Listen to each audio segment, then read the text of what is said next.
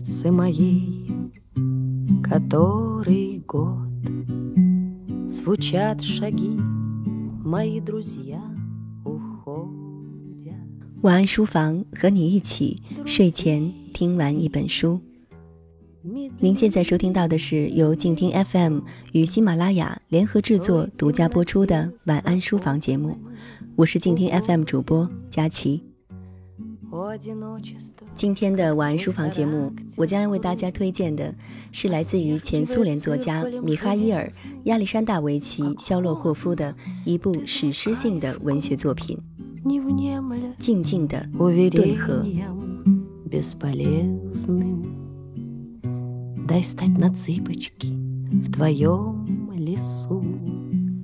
静静的顿河是俄罗斯文坛上一部不朽的著作。该作品通过对俄国社会的一个特殊群体——顿河地区哥萨克人，在二十世纪初俄国动荡环境中的集体命运的整体把握与描写，对他们本身所固有的文化根性、民族性格与民族特征的阐释。直观地展现了该群体在战乱频仍的时代被历史赋予了特定的历史命运，并深刻而曲折地凸显了人这一主题存在于人身上的固有的矛盾与软弱，以及建立在这一切之上的人的崇高性与悲剧性。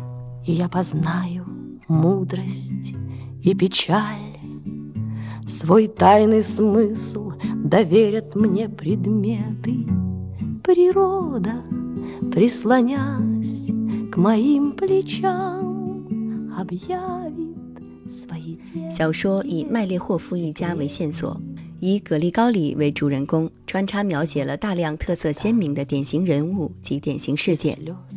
葛利高里爱上了邻居斯捷潘的妻子阿克西尼亚。斯捷潘是一个非常粗鲁而顽固的人，和妻子结婚之后，脾性变本加厉。仅仅因为一些小事就可以对其拳脚相加，并且沉溺于饮酒，在外面和别的女人鬼混，把妻子锁在屋子里或者是库房里。所以，当格里高利执着而又满怀希望地向他表示爱情，顽固地追求他时，阿克西尼亚在理智上尽力抵抗，而在心理上又感到温暖和愉快。斯捷潘进了哥萨克军营。圣灵节那天，全村都开始割草。半夜里，他们终于找到了亲近的机会。自那以后，阿格西尼亚完全换了个样子。他直言不讳地承认自己爱格里高里。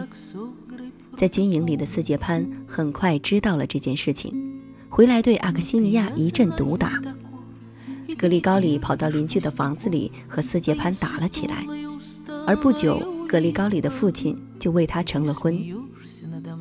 新娘是达达村首富家的长女娜塔莉亚，于是格里高里决心和阿克西尼亚一刀两断，而阿克西尼亚却决心把格里高里从他妻子的手中夺回来。娜塔莉亚是一个内向、羞涩而不太表露感情的人，相对于热情奔放的阿克西尼亚。她的被动和顺从都让格里高里失望，格里高里甚至对他说：“你简直像一个陌生人，你就像这个月亮一样，既不冷又不热，我不爱你。”于是格里高里和阿克西尼亚的旧情复苏，娜塔莉亚一气之下回了娘家。格里高里参军入伍，分在第四连。军队生活无聊寂寞，哥萨克们怀念起家乡来。格里高里看不惯军队里人的作风，军官对士兵残酷无情，士兵们强奸妇女，这些都使他愤慨。可是他强迫自己不去想这些事儿，而是要时刻记得自己是一名光荣的哥萨克。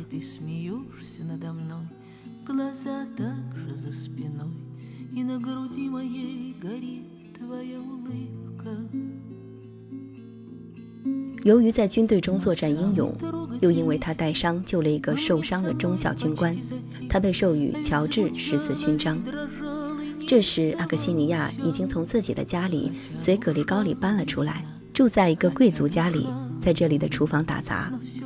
在格里高里服兵役的这段期间，他和格里高里生下了一个女孩，但是由于得猩红热死掉了。阿克西尼亚悲痛万分。在格里高里不在、兼之丧子之痛的情感状况下，他接受了一位回家养伤的中尉表示出的怜悯与亲热，做了他的情妇。格里高里听说了阿克西尼亚的事儿。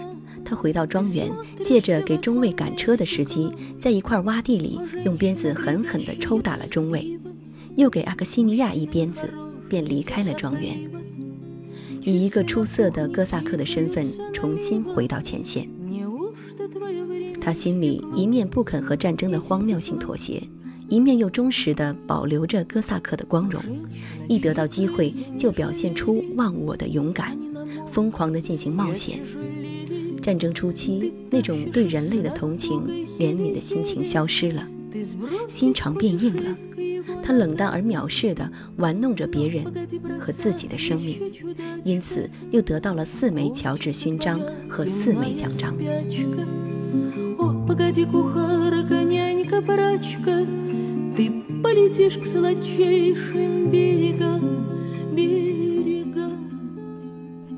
一九一七年，格里高里加入布尔什维克军队，不久因战功而被提升为少尉。十月革命后，他又当了连长。他时而认为应该建立人民政权，时而又认为顿河哥萨克应自治。此后，格里高里就在红军和白军两大阵营之间来回徘徊。他参加白军，却又对其官僚作风、臃肿而无效率的军事制度失望，并看不惯白军对红军家属的抢劫。而加入红军的他，又屡屡因为历史问题被怀疑和敌视，并被肃反运动威胁到自身安全。在接近作品尾声的时候，格里高利又加入红军布琼尼的十四师，指挥一个骑兵连。为了救赎，他勇敢地作战。一直干到团长，但终因历史问题而被复员。一九二零年，他回到家乡，本想利用已是他妹夫的村委会主席科塞夫伊的关系，在村里过平静的生活，不料后者毫不殉情。一天夜里，妹妹来报信，说村里要来抓他，于是格里高里连夜逃走。在走投无路的情况下，他加入了福明匪帮，但在红军的打击下，福明匪帮很快就解散。格里高里离开了军队，偷偷地回到村里，带上阿克西尼亚逃走。路上，阿克西尼亚被征粮队哨兵打死，格里高里万念俱灰，他失去了一切宝贵的东西。一九二二年春，他结束了漂泊的生活。回到家乡，把枪支弹药全都扔进了河里。他看到了自己的儿子，这是生活残留给他的全部东西，是他和大地能够发生联系的唯一的东西。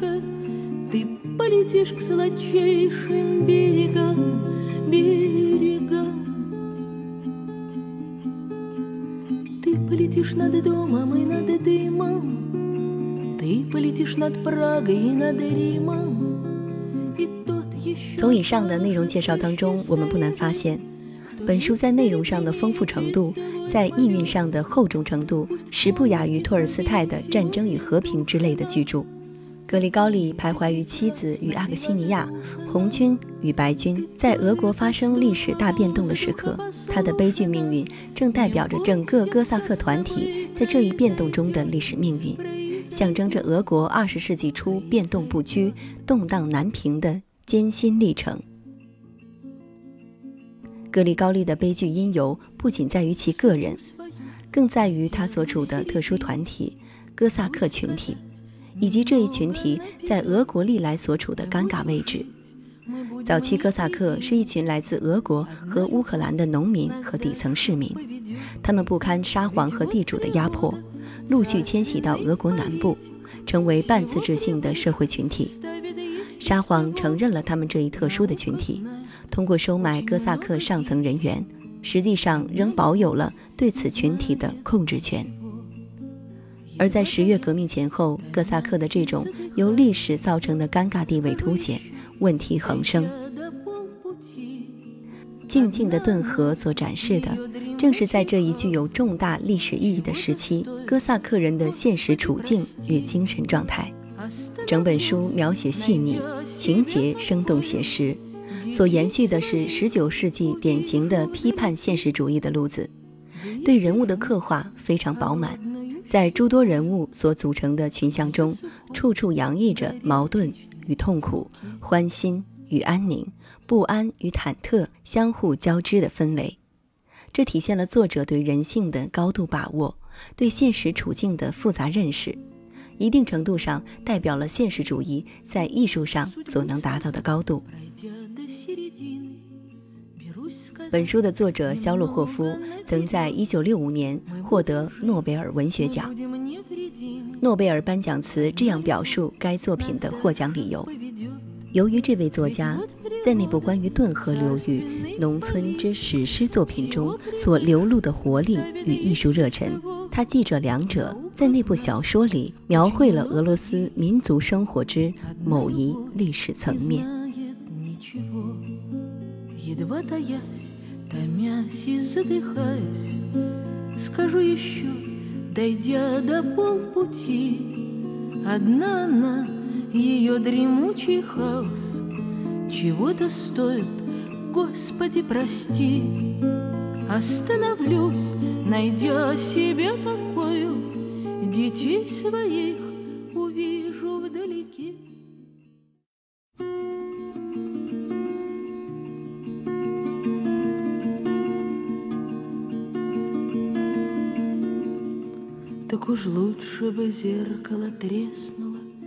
停止割草的时候，天色已经黑下来。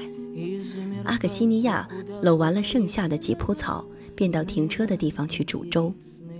他整天都在恶狠狠地嘲笑着格里高利，用憎恨的眼神望着他，好像是在报复不能忘怀的奇耻大辱似的。愁眉苦脸、不知道为什么无精打采的格里高利把牛赶到顿河边上去饮。父亲总是在注视着他和阿克西尼亚，他不高兴地打量着格里高里，说道：“去吃晚饭。”然后就去看牛，当心别让牛跑到草地里去。带上我的羊皮大衣。一弯新月在草地上的夜空移动，飞蛾像一阵阵的暴风雪在火堆上空打旋儿。大家围坐在火堆旁铺的一块粗布上吃晚饭，粥已经在被烟熏黑的军用锅里面沸腾。达利亚用衬裙下摆擦了擦勺子。朝格里高里喊道：“来吃饭吧。”格里高里把上衣披在肩上，从黑暗里钻出来，走到火堆旁边坐下。“你为什么脸色这样阴沉？”达利亚笑着问道。“看来是要下雨了。”腰疼。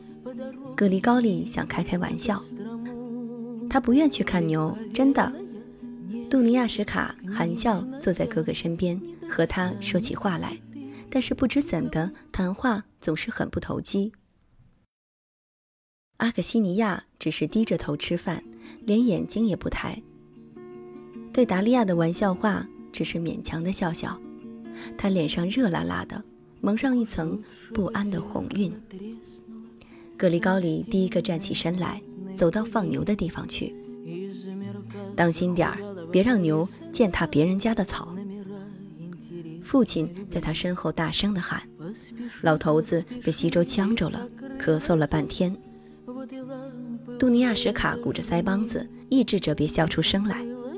火堆在熄灭，树枝的余烬冒出烤焦树叶的蜜一般的香气，笼罩着坐在火边的人们。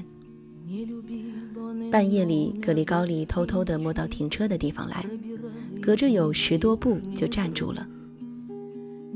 一个灰色的、衣服裹得紧紧的人影离开了大车，躲躲闪闪的，慢慢的向格里高利走过来，离他还有两三步就站住了。阿克西尼亚，是他。格里高里的心砰砰地跳个不停，他蜷着腿向前走了一步，撩开大衣的衣襟，把驯顺的、浑身似火的阿克西尼亚搂到怀里。他的膝盖直打弯儿，浑身在颤抖。牙齿咬得吱吱咯咯的响。格里高里一下子把他抱了起来，就像饿狼把咬住的绵羊甩到自己背上那样快。敞开的大衣襟总在绊他的腿，他上气不接下气地踉跄走去。阿克西尼亚挣扎着，在散发着酸味的羊皮大衣里喘息着，受着悔恨的折磨，几乎是用低沉、痛楚的声音叫道：“放开我！现在还有什么？我心甘情愿上钩了。”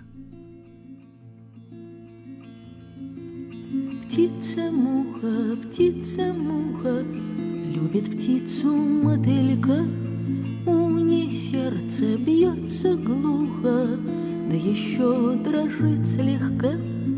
Птица Божья коровка. 黎明前不久，阿克西尼亚死在格里高里的怀里，他始终没有苏醒过来。格里高里默默地亲了亲他那已经冰冷的、血浸的带咸味的嘴唇，轻轻地把它放在草地上，站了起来。 有一种莫名其妙的力量在他胸膛上猛推了一下，他往后退着，仰面倒在了地上。但是他立刻惊骇地跳了起来，可是又摔倒了，光着的脑袋碰在石头上，疼得要命。后来他索性跪着，从刀鞘里拔出马刀，开始挖起坟坑来。土地湿润，很容易挖。他匆忙地挖着，但是气闷得很。憋得喉咙难受，为了喘气痛快一些，他撕开了衬衣。黎明时清新的空气使他汗湿的胸膛感到一阵袭人的凉意。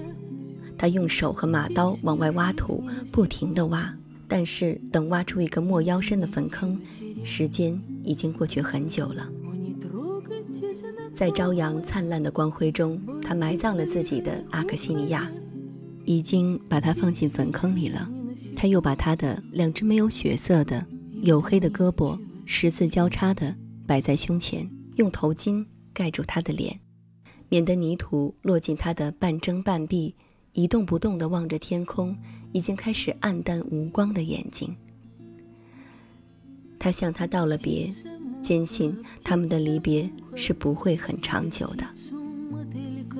格里高里使劲用手把小坟坑上的湿润的黄土拍平，低下头，轻轻地摇晃着，在坟旁边跪了很久。现在他再也不用着忙了，一切都完了。太阳在热风阵阵的晨雾中升到沟崖上空，阳光照在格里高里没戴帽子的头上。照得他那浓密的白发银光闪闪，划过他那苍白的、呆板的、可怕的脸，仿佛是从噩梦中惊醒。他抬起头，看见头顶上黑沉沉的天空和一轮闪着黑色光芒的太阳。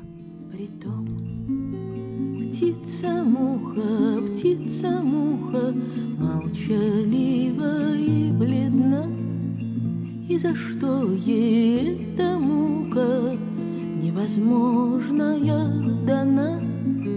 О, не трогайте знакомых, бойтесь ближних укорять Песни жизни насекомых им-то нечего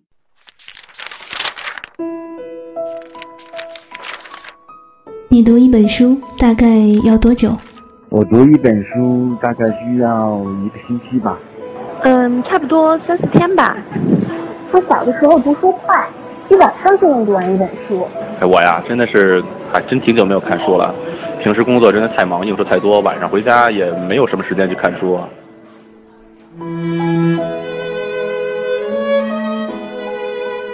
一本书到底要读多久？午夜睡前的床边。拥挤的地铁街头，翻开一本书。每周日晚就在喜马拉雅晚安书房，和你一起睡前听完一本书，享受一段悠然的小时光。本节目由喜马拉雅网与静听有声工作室联合制作播出。静听观点，不止文艺。